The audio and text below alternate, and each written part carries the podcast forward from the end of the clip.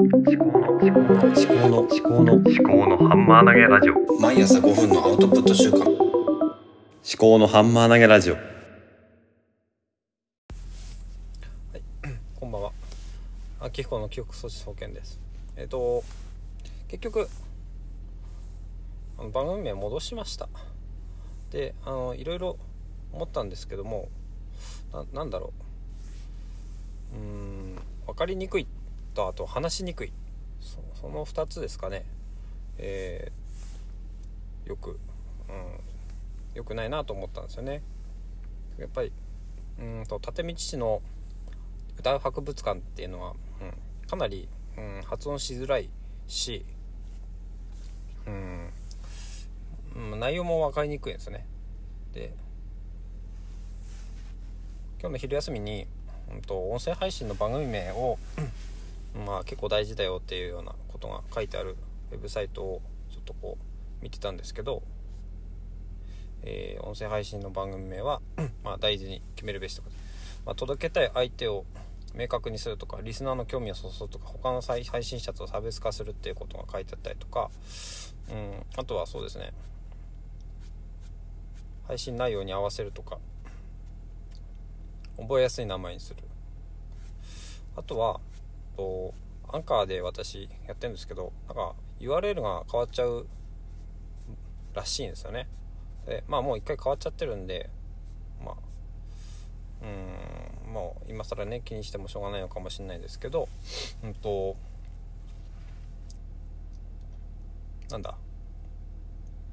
今後またねコロコロ変えるっていうことをしたくなっちゃうような気がするんですよね。だからもう原点に帰って、うん、番組名はもう秋彦の記憶喪失保険ということであの固定して初心に帰っていきたいと思いますであのあとはじゃあこの番組名にどんな思いを乗せるかっていうところであのちょっとねもうちょっと深掘りしていった方がいいのかなと思うんですよね。でまあ私は秋彦の記憶秋彦という名前なので記憶喪失保険という秋彦の記憶喪失保険という番組名にするんですけどもこの記憶喪失保険という考え方はある程度なんだろうな広がってもいいのかなって思うんですね。まあ要するに単なる日記だったりするんですけどもそれをこうやって気軽に音声配信でやる人がねもうすでに結構いるのかなと思うんですけどもうちょっと増えてもいいのかなっていう気もするしうーんなんだろうな。記憶喪失保険のやり方をまいろいろ模索してみようかなと。でこういうやり方もあるこういうやり方もあるみたいな、うん。まあ、音声配信だけでなくていろんなやり方があると思うんですよね、まあ、Twitter とかもあるし、まあそういうことをもうちょっとね考えながら。で歌う博物館っていうと、うん、やっぱりなんかこう気構えちゃう感じがするんでもうちょっとね、うん、楽にいこうかなと思うんですよ。で記憶喪失保険っていう言葉が、まあ、楽なものかどうかっていうのは若干、うん、よくわからないところがあるですよね、まあ、記憶喪失っていう言葉自体があんまりこうポジティブな言葉ではないような気もするんですけどもまあポジティブじゃないようなこともなんか普段からなんかちょっと考えとくっていうのがもしかするとねいいのかなっていう気もしたりしていてなんだか何の話をしてんだか分かんないですけども。うん。ちょっとねいろいろ考えていきたいと思いますが結局戻すというね。うん。あそうですね。でじゃあなんでこれを戻したかっていうのがなんだろうな純粋に自分があのー明日の自分とか1年後の自分とか10年後の自分とかに伝えたいこと？でえっとちょっと今ですねあの iPad の Siri が誤作動しちゃいましてえっとなんで作動したんだろう。ちょっとわかんないですけど Siri が作動しちゃいましてそれでえっと今撮り直しというか続きから撮っています。でうんとなんだろう明日明日の自分とか今日の自分がいて明日、えー1年後10年後の自分がどうなっていたいかっていうこととに今何を考えているかをやっぱ伝えたい。忘れないでいたいこと忘れないでいてほしいことかな。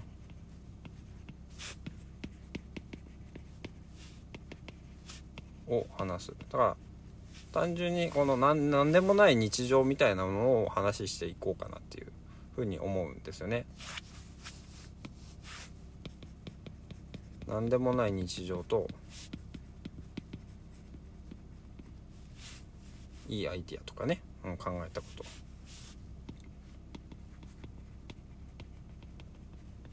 で、まあ最近あの、えー職場の友人の方からえっとね「乙女物語」っていう漫画ですね。借りて、えー読ませていただいたんですけどすごい良かったんですよね。ああとはっていうのをなんかね最近ちょっとずっと思ってることでか自分が知らないものを教えてくれる人っていうのはすごい大事かなと思います。だから自分がうんと興味があるものだけじゃなくて知らない世界に入っていくって今日の朝話したこと。それをやっぱりね実践していくっていうのはやっぱね自分が知らないものっていうのは他人が知ってることだったりするんでそういうものをね輪を輪を広げていこうかなと思ってますね。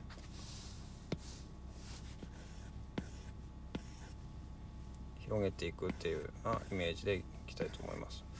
で人間関係が広がっていくとどんどん輪が広がっていくと思うんですよね。であともう一個復活させたいと思うのはあの4証言であの自由曲練習曲と課題曲と相性曲練習課題課題曲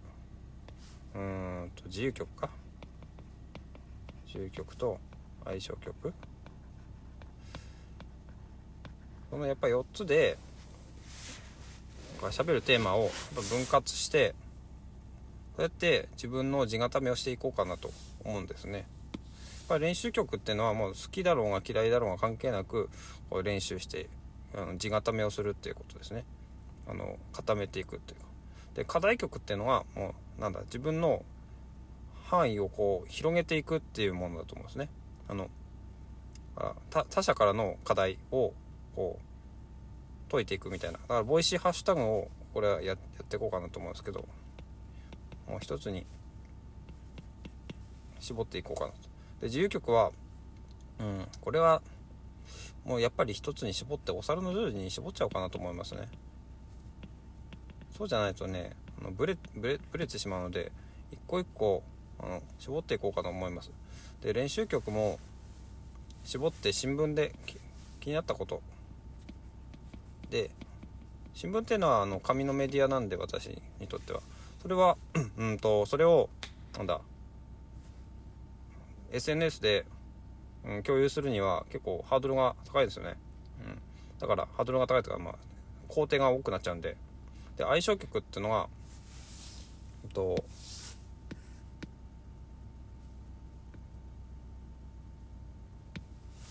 えー、なんだ相性曲をサウンド上手にした方がいいのかな？自由曲？どうだろうな？自由曲っていうのは、うん、と広めていきたいもの。自分のライフワークとして広めていきたいもの。で、えー、と内発的かつ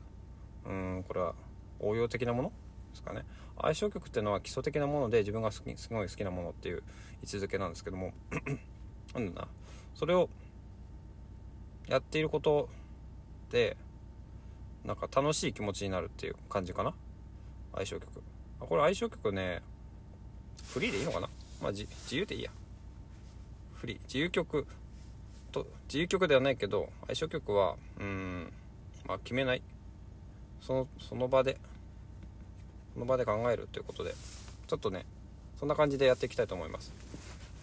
ね。これねあのポッドキャストとしては私の音声配信の番組っていうのはまあ、うん、失格だと思うんですよね。うんこんなねあの適当にあの台本もなく喋っているような番組ってあんのかなと思うんですけども私は別にあのなんだこのポッドキャストでなんか一発設けたいとかそういうことを考えてるわけではないので、うん、本当にまあ記憶喪失統計として私が今どんなことを考えているかっていうのをこうやって残して私が記憶喪失しても聞けるようにしておくっていう。やっぱそれそこの一点ですね。それに向かってまあとりあえずやって毎日あのやっていきたいなと思いますね。土日もうなんとかやりたいと思うんですけどまあ妻とかにこの話をしてないんで、うん、妻に話をしてうんちょっとねやっててもおかしくないようなそんな感じにしたいと思うんですけどはい、えーでは以上でございます。さようなら。